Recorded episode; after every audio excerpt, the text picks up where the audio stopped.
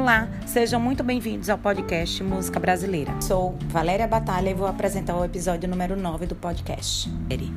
No episódio de hoje, vou falar sobre a música popular brasileira. Fica comigo após a vinheta, porque aqui tem muito mais de música brasileira. Música popular brasileira. A música popular brasileira resulta de um conjunto de manifestações culturais de influências indígenas, africanas e europeias. Já o movimento MPB, Música Popular Brasileira, é uma referência à produção musical nacional desenvolvida após o golpe militar de 1964.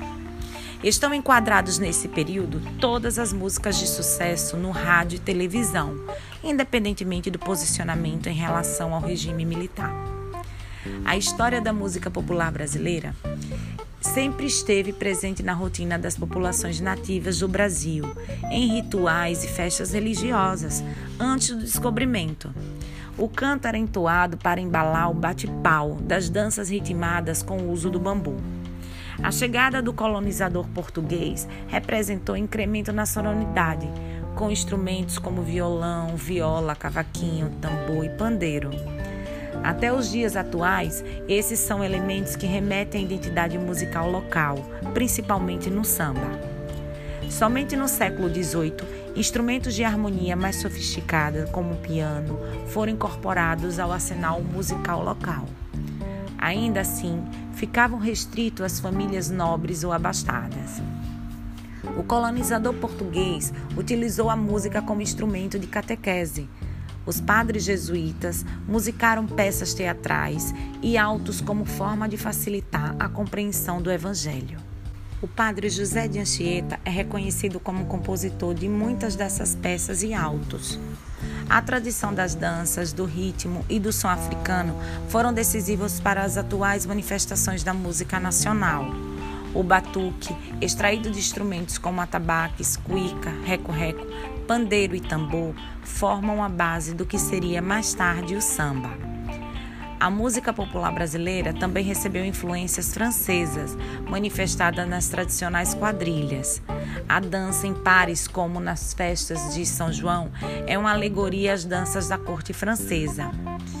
A partir de 1800, a mistura de influências já resulta na composição de modinhas e populariza o ritmo lundu. Entre os mais conhecidos compositores de modinha estão Padre José Maurício Nunes, Francisco Manuel da Silva e Cândido Inácio da Silva. As composições de modinha e o lundu foram incrementadas com a sonoridade erudita e influenciaram para o surgimento de novos ritmos, como a polca, o machixe e o choro.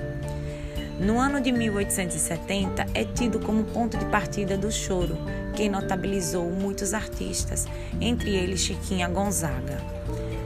Em 1899, a maestrina e a pianista carioca lança o Abre Alas, a primeira marchinha de carnaval.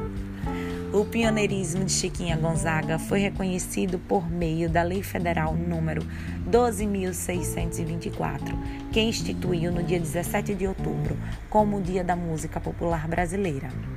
A data lembra o aniversário da artista e a trajetória de Chiquinha influencia compositores como Anacleto de Medeiros, Irineu Almeida e Pixinguinha. As composições de Pixinguinha representam um divisor de águas na história da música popular brasileira. Isso ocorreu por estarem diretamente ligados ao surgimento do samba. O gênero samba, que surgiu a partir de 1917, é considerado uma revolução. Inspira compositores como Ernesto Joaquim Maria dos Santos e Mauro de Almeida. Pinchiguinha, porém, é a sua melhor tradução.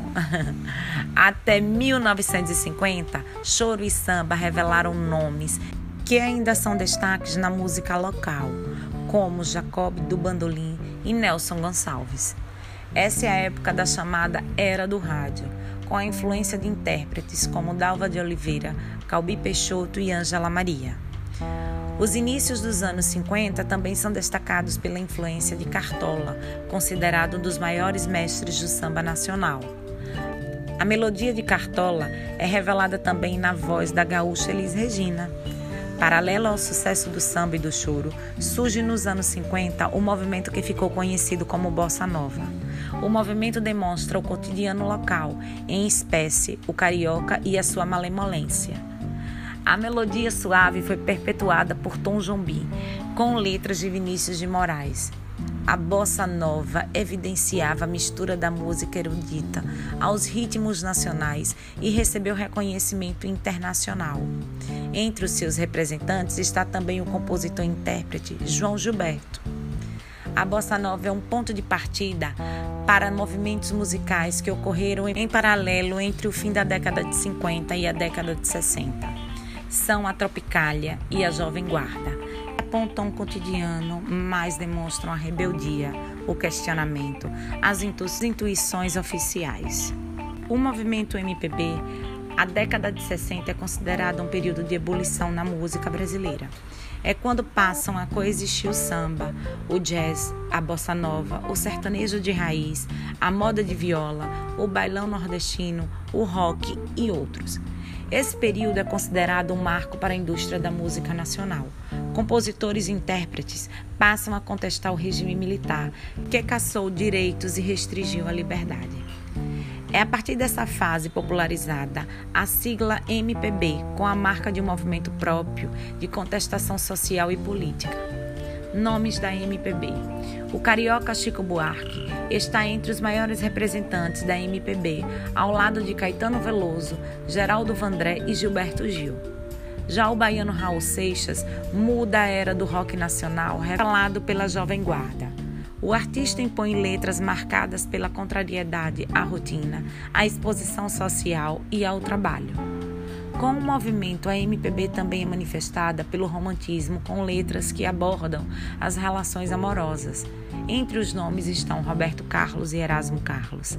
Nessa faceta da MPB, Chico Buarque é levado a uma espécie de tradutor da alma feminina, revelando seus desejos, culpas e sonhos no estilo denominado cantiga e amigo. Manifestação semelhante é observada pelo trabalho de Caetano e Gil, além de outros como Djavan, Gal Costa, Simone e Leila Pinheiro.